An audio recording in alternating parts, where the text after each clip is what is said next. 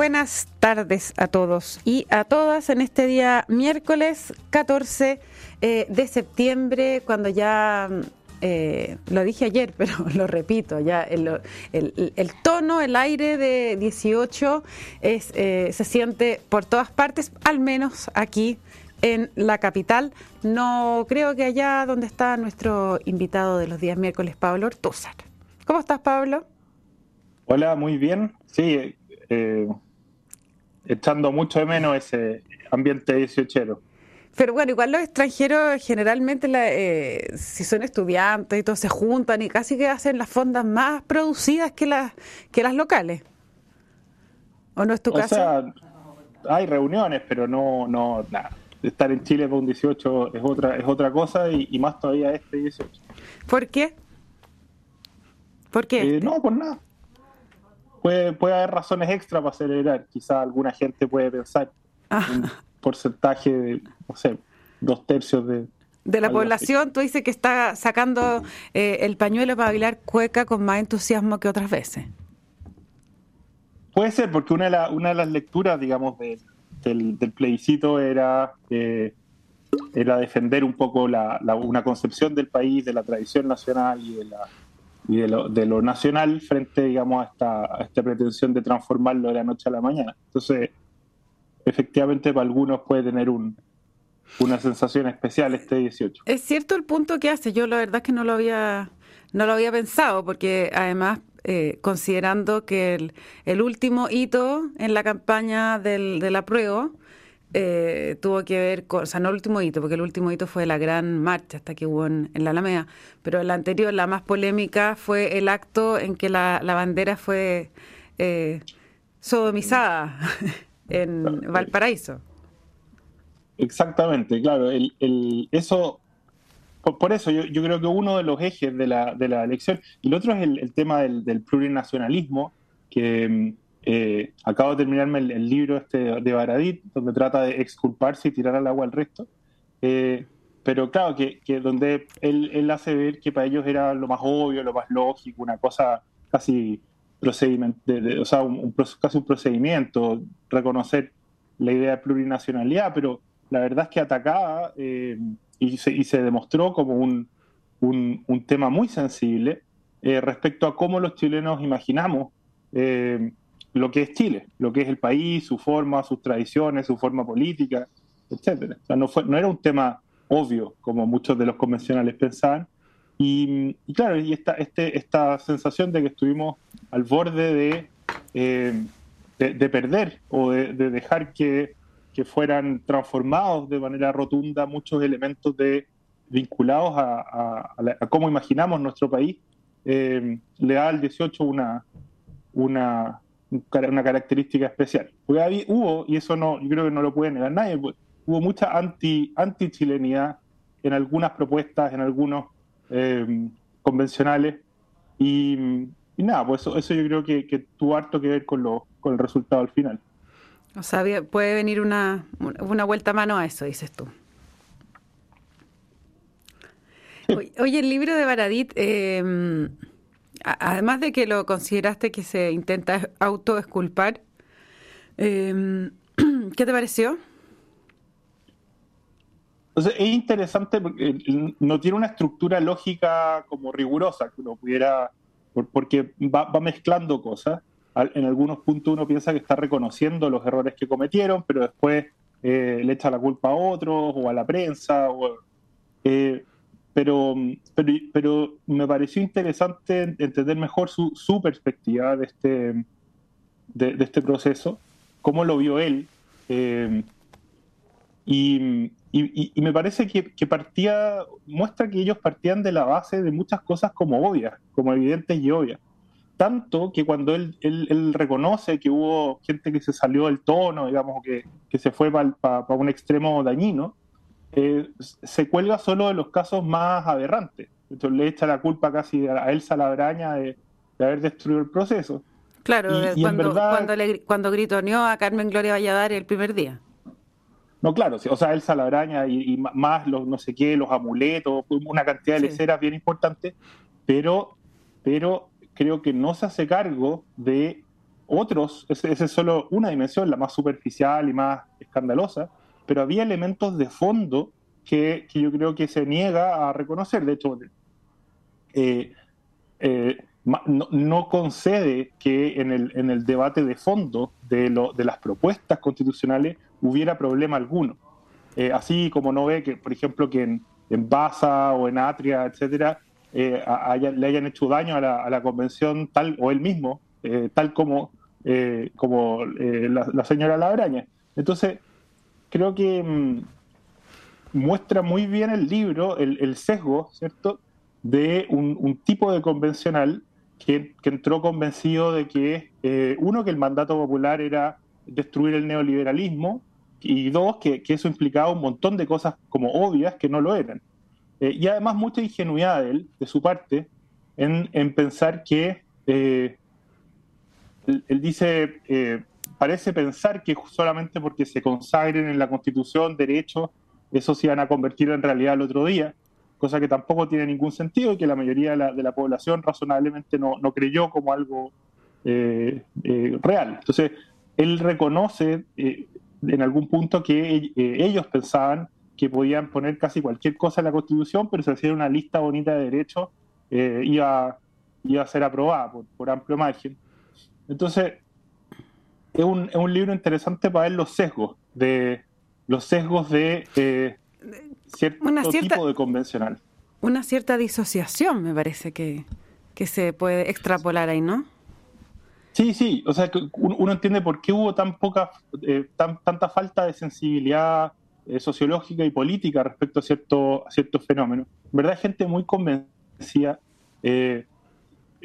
cuando, cuando hablamos ahora del ñuñoísmo o de ñuñoa, que se ha convertido en un concepto para, para, para hablar de, este, de, estos sectores como eh, intelectuales, eh, medio académicos, eh, de, de, esta izquierda, digamos, de, clase media alta, con, con mucha tendencia academicista, uno ve que para ellos hay una, hay una serie de cosas que son evidentes y obvias, al punto de que todavía hoy día no pueden aceptar, no pueden tragar ni procesar el hecho de haber perdido. Entonces le echan la culpa por completo a los medios de comunicación, a las conspiraciones, a qué sé yo, a Cambridge Analytica, eh, eh, eh, y, ya, ya entrando en, el terreno como un desprecio a la democracia, decir, no, si la democracia en verdad ya, no funciona, dado esto, estos mecanismos, estas herramientas, ya la democracia fue hackeada, no funciona, en verdad nosotros tenemos razón, pero la gente fue alienada por la, por la, por estas supuestas herramientas de, control de masa.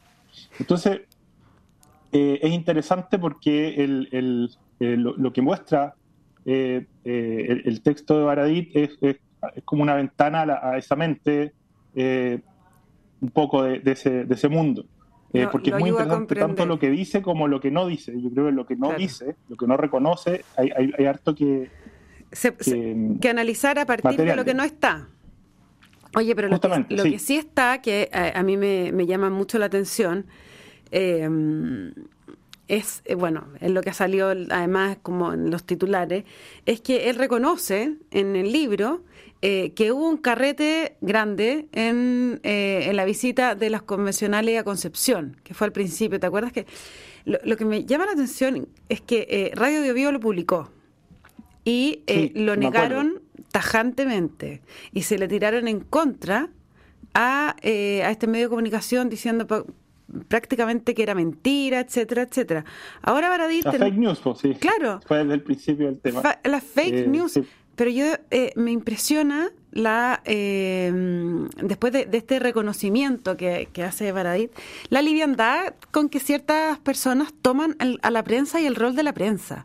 O sea, es muy fácil llegar y asignar fake news cuando las cosas no te gustan eh, y, como si nada. O sea, la, prensa tiene un rol muy relevante en esto.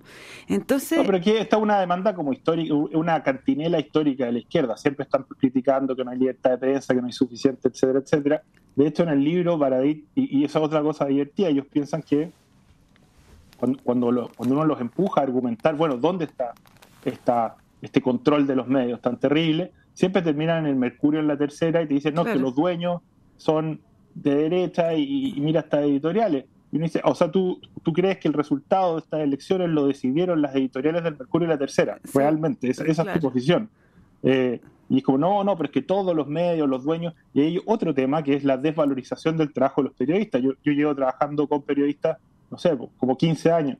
Eh, la mayoría son de izquierda, de hecho, y, y, esto, y los medios no son una cosa donde uno contrate periodistas y, los obliga a escribir lo, lo, que, lo que uno quiera, así no funciona la cosa. No, pero, eh, pero estamos eso mismo que tú dices es lo curioso, que uno está hablando, uno pensaría que la gente que está escribiendo una constitución al menos puede entender un poco eso.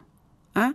No, no, eh, pero, o sea, mucha gente de, las, del ámbito de las ciencias sociales no lo entiende. Por eso yo siempre hablo de la, mediación profesional, que, que, es la que le da, digamos, seriedad, continuidad y, qué sé yo, eh, existencia a los medios de comunicación es totalmente ignorada por, por estas personas, porque dicen, mira, yo, si yo identifico la posición política del dueño del medio, sé todo lo que van a decir. Claro. eso es falso. Absolutamente eso, es absolutamente falso. y es un desprecio profundo al trabajo de los periodistas.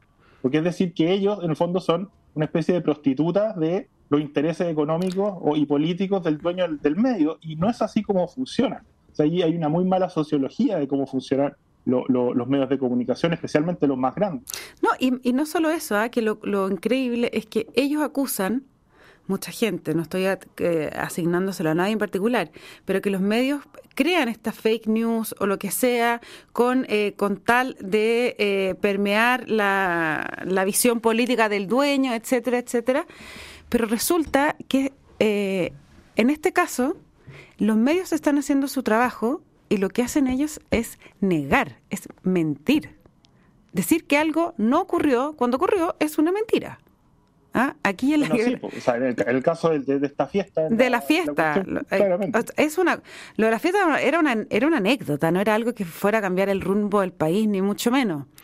Eh, pero cuando un medio de comunicación hace su trabajo, reportea, investiga y publica, porque además lo que tienen que hacer es eh, fiscalizar el poder. Y la Convención Constitucional es un poder, o era un poder en ese momento. Y lo hace, se publica, que es nuestro trabajo, nuestro rol, y salen en masa a decir que algo no ocurrió. Entonces, después a mí, cuando me eh, dicen que los medios hacemos fake news, etcétera, etcétera, eh, me, me irrita. Me irrita. Bueno, pero es que yo creo que no hay seriedad en abordar el tema. al final, por ejemplo, Jaime Baza, estuvo diciendo que la prensa se le había tirado al cuello desde el día uno, lo mismo que la Elisa Loncón. Y, mm. en parte eso era, yo creo, de mala fe, eh, especialmente el caso de Baza. Eh, y Loncón, por, por desubicada, porque ella, ella salía, decía un montón de barbaridades, unas cuñas terribles, que cualquier político sabía que esas cosas no las tenía que decir, no, no debería haberlas dicho. Y la prensa, pues obviamente tomaba esas cuñas y las reproducía. Y ella decía, me persiguen. Pero no, si usted es la presidenta de la, usted es la presidenta de la convención. Estas son sus opiniones, estas son sus palabras. Eh, y ella esperaba que, no sé, que la trataran con guante sea. Entonces, todo eso, o sea, hay, una, hay una profunda incomprensión de cómo funciona el sistema de los medios de masa, creo yo. Hay muy poca sociología real al respecto. Y lo que se repite es una cantinela que es conveniente para la izquierda, porque aceptan las noticias cuando les convienen y las, las desechan como prensa burguesa y mentiras cuando no. Entonces, bueno, yo no, yo en ese sentido no, no e, es un, un hoyo de conejo en el que se meten ellos mismos. Eh, y ahora, y, que, después de esta, estos resultados ha mostrado como, claro, niveles de delirio muy importantes. Eh, el caso del libro Baradit no, no, no, está en esos como niveles de delirio absurdos, pero sí te da una puerta a entender cómo, cómo entienden la realidad muchas de estas personas. Eh, otro elemento interesante del libro es que Baradit todo el rato ve como fuerzas de la historia, o sea, hay muy poca agencia en su, en su texto eh, y todas las personas representan como sujetos trascendentales, ¿no? Cosa que, y, el, libro se contradice en algunos puntos, le da una vuelta. Él dice, mira, nosotros pensamos que él, reconoce que ellos habían pensado que, que los representantes de pueblos indígenas eran como una especie de abuela árbol, como una portadores de una sabiduría trascendente. Como la eh, Machi Linconao. Unos seres iluminados, como los elfos del Señor de los Anillos, que habían vivido, qué sé yo, tres mil años. No, y se dan cuenta que no, porque son agentes políticos igual que el resto y negociando pequeñeces distintos entre ellos, qué sé yo. Y, eso, lo, en el fondo, la, agencia de los sujetos eh, irrumpe en algún minuto y, lo que deja al parecer muy sorprendido a, a, Baradit. Eh, pero todo él lo interpreta así. Cada uno de los personajes de la convención entonces es, es un representante de la hacienda o es un representante de, los... Él, él, hace una selección de su antepasado y se presenta casi como, como el representante de los calicheros. Es una cosa bien, bien curiosa porque le, niega eh, eh, subjetividad a los agentes en algún sentido y les, niega agencia. Son puras fuerzas históricas chocando de forma medio ciega. Ahora, algo, tiene, algo tenía de eso. O sea, pero algo tenía de eso, ¿no? Si igual eran representantes de un, de un algo los que están ahí. O sea, sí, pero eso muestra justamente lo limitada que es esa como eh, eh, reducción de la representación a una cosa vicaria. De, no, claro. Que, que, como que como si yo agarro a un mapuche, representa a todos los mapuches y la mapuchicidad y, y la lucha y los 500 años. No, o sea, la cosa no funciona así. Eh, y, además las personas vivientes existentes hoy día en el mundo real somos sumamente, eh, o sea, somos complejas, tenemos muchos roles, eh, una historia eh, personal que no tenemos que coincidir, digamos, con, como con esta, no está determinada, predeterminada por completo por, por, la, sucesión histórica de la que podemos ser parte, etcétera, etcétera. Y ahí no, no hay nada de eso, lo cual también es bien, es bien interesante. O sea, cuando el, el tema de la representación en el libro está, eh, como decía antes, no, no tiene una estructura lógica que uno puede decir aquí hay, aquí hay un argumento claro, pero, pero, pero como que la, idea es asediada por distintos lados, le da, varias vueltas y ahí hay algo interesante también que, que pensar. Y lo otro, el, el, emotivismo, que, que, a mí me causa mucha desconfianza. Para ahí dice, llora todo el libro, todo, todo el rato en el libro se presenta llorando. ¿Cómo? que pasó esto y se puso a llorar y entonces después entró el patio de la moneda y se puso a llorar y, que, y vio, mostró por dónde pasaban, los, dónde habían pasado volando los Hawker Hunter y se pone a llorar. Está llorando todo el libro, está muy emocionado y llora.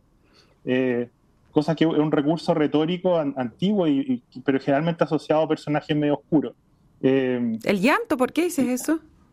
El presentarse a uno mismo siempre emocionado y llorando. Ah. El, que, el que lo inventa y lo introduce es eh, Ambrosio de Milán, San Ambrosio de Milán que es como el santo de los políticos y el político, eh, el, santo político, un macuquero como él solo. Eh, y en sus cartas él siempre se presenta como llorando, emocionado, eh, en, metido en, todo, en, unas negociaciones de lo más truculentas que hay. Pero, y, también le hace el favor a, Constantino, lo pone a llorar también, cuando obliga a Constantino a, a, hacer penitencia en la iglesia, que es la primera vez que un emperador es sometido de esa forma pública, además, al, poder eh, eh, de, la Iglesia Católica. Eh, también él pone que Constantino se, se, toma la, cara y se pone a llorar ahí por, la, por la matanza, creo que tesalónica o qué sé. Pero tiene algo con la emoción, pero como con la victimización también, ¿o no? No, por eso, sí, por eso es una cosa medio manipuladora, esta cosa, la, gente que, siempre está llorando de emoción, que se presenta llorando de emoción, porque no sé si llorarán, pero, pero es una cosa medio me, trae unos aires medio vaticanos peligrosos. Así de la, de eh, y la otra época en que eran buenos para llorar es la previa de la Revolución Francesa, eh, que, en, vez de esto, toda la, gente, el mundo de la corte de, Luis, eh, de, Luis XVI, son un montón de, personajes medio febles, que, que, su gracia es como que, como que ven un pajarito y se ponen a llorar, cosas así. Bueno, pero... Tampoco es un, buen, un buen modelo digamos, para el político. Como una extra sensibilidad, hipersensibilidad. Sí, sí, sí. Como una, una sensibilidad o, que es simulada y en verdad. Por eso te digo que, al final tú no le crees nada. Una cosa real y, y en ese caso hace cuestionar, digamos, la, la, la eh, eh, las capacidades para la fortaleza para resistir los embates duros de la política. Claro, ¿Algo así? Eh, eh, sí, los, cortesanos de Luis XVI que, salían al patio y se ponían a llorar frente a los pajaritos mientras estaba muriendo la gente de hambre, digamos, en las calles de París, no, tampoco son un, son, digamos, un, gran eh, antecedente. Pero como sea, es un libro que, tiene, que a mí me pareció interesante como en una, para, para observarlo más bien de segundo orden. Obviamente entiendo que genera mucha rabia en muchos porque efectivamente hay un nivel, pero es solo un nivel en que él, él se lava las manos y, trata de tirar al agua a todos los a, todo el resto que puede, digamos, a los socialistas, al Frente Amplio. Sí, mucho, mucho al colectivo socialista parece. Yo no lo he leído, pero parece que lo hace Pebre eh, sistemáticamente. Los chiquillos, dice. Pero eso, claro, eso, es como el nivel de la chimuchina, pero a nivel de cómo entender lo que salió mal es interesante en, otros, en otras dos dimensiones. Una es las explicaciones que él da y la otra es la evaluación que podemos hacer de esas explicaciones, eh, lo que le falta y lo que, y lo que pone arriba de la mesa. Me parece. así que interesante. Van a salir más libros, creo que ya salió el de Patricio Fernández. Sí. O, está por salir. Está por salir, entiendo. Eh, entonces, eh, es bueno, va a ser bueno poder ver, eso. Y el de Agustín Esquela creo que también está por ahí. E, ese salió, salió hace ya un rato antes de que, de que fuera, que terminara la convención. O sea, yo Además, muy, un adelantado. muy buen olfato eh, de negocios para ir porque saca, saca este libro ahora, y, pero es un libro que no que termina antes de la derrota, entonces después puede sacar una segunda edición con un... Con derrotado. un, prólogo que, digamos, explore un capítulo nuevo, que explore esta dimensión ya de estar derrotado. Sí, a mí me impresiona esto, lo tiene que, es como un diario, o sea, porque tiene que haber partido mucho antes, escribiendo. Sí, o sea, tampoco es que es un gran tratado, pues principalmente como... Una evidencia. Sí, son como los highlights de la convención y cómo lo, experimentó él y cómo veía él el, que, funcionaba la convención. Eh, el final dice que ya no, que no confía como en los seres humanos, pero confía mucho en la democracia. ¿Y confiará la comisión de expertos en una nueva convención, Baradit? No, al revés, porque él, según él encontró maravilloso cómo eh, las propuestas, eh, en el fondo el, de hecho, él, defiende los dos tercios como, como regla de mayoría en la convención, porque dice que si no habrían aprobado un montón de tonteras, eh, pero como en el fondo eh, hace un argumento rusoniano, como, como este, esta deliberación colectiva fue purgando de locura, según él, el texto de la convención. Eh, pero claro, al final es muy, yo creo que es muy discutible que esa, que esa purga haya sido suficiente y también lo que él, yo creo que él, él si bien reconoce que la conducta y la, la, informalidad y la falta de seriedad con la que se condujeron muchos convencionales dañó la convención, no trata simplemente de, echar al fuego a, los más locos, de los más llamativos, pero no se hace cargo de, la, de, la, de la falta y de la mala conducción de otros personajes que, como él mismo, eh, también le hicieron mucho daño a la convención y dañaron su, credibilidad. No, se hace cargo de cuando él, dijo, está bien que sufran un poquito, que eso fue como sí, cuando, uno le, de cuando le pegan a claro. cuando le pegan a, a Ruggero Cozzi. a Ruggero Cozzi. Sí sí. Sí dice que ahí ahí, la, ahí, ahí, ahí, metió la pata. Es lo único que reconoce como un error suyo.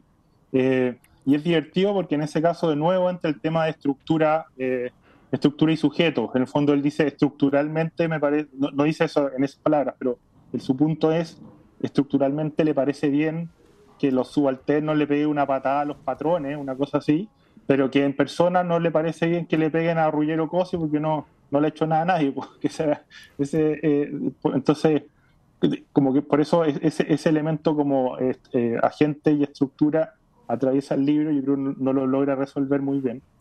Eh, pero, nada, o sea, eh, por lo menos un libro que, que sirve para pensar y para, dialogar, yo especialmente en conjunto con los demás. Es y para entender qué fue lo que ahí pasó y cómo operaron las mentes de la convención. Yo creo que eso tiene un, valor.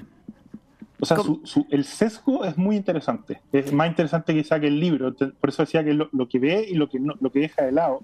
Eh, asumiendo que el libro es honesto, que, el, tema de los llantos de repente hace dudar de eso, porque demasiado. A personajes, a personajes dudosos, pero demasiado, claro, demasiados llantos.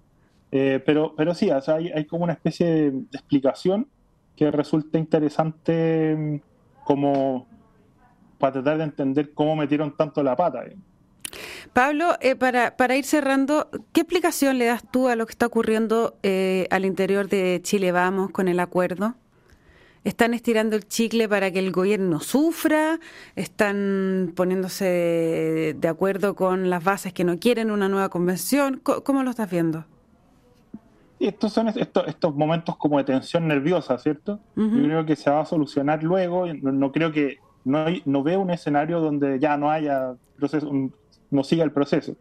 Pero están aprovechando el hecho de que en, los, en, las encuestas lo que se ve es que la, mucha gente está muy dudosa de querer otro proceso, especialmente bajo, bajo una lógica que es bastante razonable, es decir, eh, si, aplicamos el mismo procedimiento vamos a tener los mismos resultados y no queremos los mismos resultados, pues ya se vio que eran malos, obviamente. Hmm. Entonces, ahí hay un, ahí hay un tema. Eh, y eso le da, le da, un, le da eh, municiones ¿cierto? A, la derecha para poder presionar y, negociar mejor su, la, forma en que se vaya adelante el, el, siguiente proceso. Y por otro lado, yo creo que están presionando a Boric para que se haga, se haga carne o se haga cargo de, la, de lo rotundo que es, lo rotunda que es la derrota, porque el presidente no lo ha hecho. O sea, efectivamente hay un giro en el gobierno, pero su discurso, él dice que el, problema que tuvieron fue de velocidad. Eh, y de hecho es de una arrogancia absurda, aparte de las cosas que dice.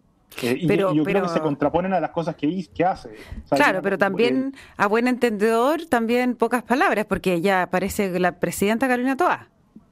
En tres días se ha tomado el gobierno y el rumbo de una manera clarísima. Por eso es muy distinto lo que pasa a lo que dice. Pero lo que dice Gabriel Boric es nos equivocamos, no nos equivocamos en realidad. O sea, es un error feliz, nos adelantamos, llegamos demasiado antes, nuestras ideas son demasiado bellas. Eh, y eso, ese, ese discurso yo creo que es inaceptable porque eh, es una deshonestidad. Es una deshonestidad que si bien puede salvarle la tarde, le, va a resultar cara a su sector hacia adelante.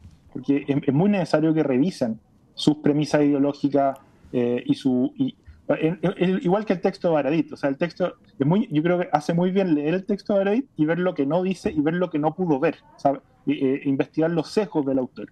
Creo que hoy día para el gobierno y al presidente lo que necesitan ellos mismos es reflexionar sobre sus sesgos, sobre lo que no vieron y pensar por qué no lo están viendo. Eh, y no decir, puta, es que somos tan, tan seres de luz que venimos del futuro ahora y nos adelantamos 100 años, entonces pobrecitos de nosotros, la gente no nos entiende y somos prácticamente Jesús en la cruz. No, eso, eso es inaceptable. Y está bien, creo yo, que lo presionen a, a, a, regular en esa postura y también a revisar el tema del Partido Comunista. El Partido Comunista es uno de los principales artífices de, reventar la convención. Eh, y en vez de pagar los costos ellos, le traspasaron los costos, ¿cierto?, a Revolución Democrática, eh, sí, les, pasaron les ganaron por paliza al gobierno. Así es. Pero claro, o sea, entonces ahí, ahí también hay un tema bastante... Bueno, yo creo que uno de los, es uno de los nudos más difíciles para el presidente Boric es eh, resolver eh, qué hace con el Partido Socialista. Si va a ser algo de cuajo o qué va haciendo en cada instancia, porque eh, realmente es algo que se le va saliendo de los bordes permanentemente. Esto que los comunistas. Los comunistas. los socialistas. Perdón, ah, dije socialistas, no, comunistas me refiero. Sí. Eh, los, comunistas. Esto que decía que Guillermo Tellier eh, cometió una infidencia al revelar. O sea, yo por el historial que uno ha visto, no me parece que sea una infidencia. Lo dijo porque es parte de su estrategia, siempre estar poniendo al gobierno un poquito contra las cuerdas. ¿Ah? y se jactó de tener al presidente en la, en, en, la, así, por la, mano. claro. esto es, esto es poco tiempo antes de las elecciones internas del PC, donde, donde su presidencia, digamos, va a ser puesta a prueba. Entonces, es. es. bien feo lo que está pasando ahí. Los comunistas nunca han sido socios de confiar. Ellos, los comunistas siempre dicen sobre ellos mismos lo contrario de lo que son dicen que son un partido democrático, siempre cercano a la república, es totalmente falso, pero, todo pero tiene a todo el mundo pandereteando a su alrededor. Y dicen que siempre han sido muy leales, los más leales del mundo, también es falso. Pero lo repiten tanto que la gente, digamos, cuando eh, asocia a los, comunistas con lealtad, nunca han sido leales. Siempre con un pie en la calle, otro pie en el gobierno, y si no les dan lo que quieren el gobierno, presionan desde la calle. Es, así, siempre sido. Su, su, su camino histórico. Pablo Ortúzar, muchísimas gracias por este miércoles de terapia chilensis y bueno, esperamos que tengas unas buenas fiestas por allá sin mucho frío, pero se te ve en polera, así que debe estar bien la cosa. ¿Mm? No, aquí todavía dura. Empezó a, empezó a oscurecer más temprano, pero aún hay, aún hay verano. Bien, pues. luz al menos. Luz al menos. Bueno, hasta el próximo eh, miércoles entonces, Pablo, les cuento a ti y a todos quienes nos escuchan que la transformación digital de tu negocio nunca estuvo en mejores manos. En Sonda trabajan para que disfrutes tu vida, innovando y desarrollando soluciones tecnológicas que mejoran y agilizan tus operaciones. Conócelos hoy, Sonda Make It no se vayan de nuestra sintonía porque a continuación viene información privilegiada al cierre y luego sintonía crónica Epitafios junto a Bárbara Espejo y Rodrigo Santa María. Que tengan todos una muy buena noche y nos encontramos mañana aquí con más Terapia Chilensis. Que estén bien. Chao, Pablo. Nos vemos.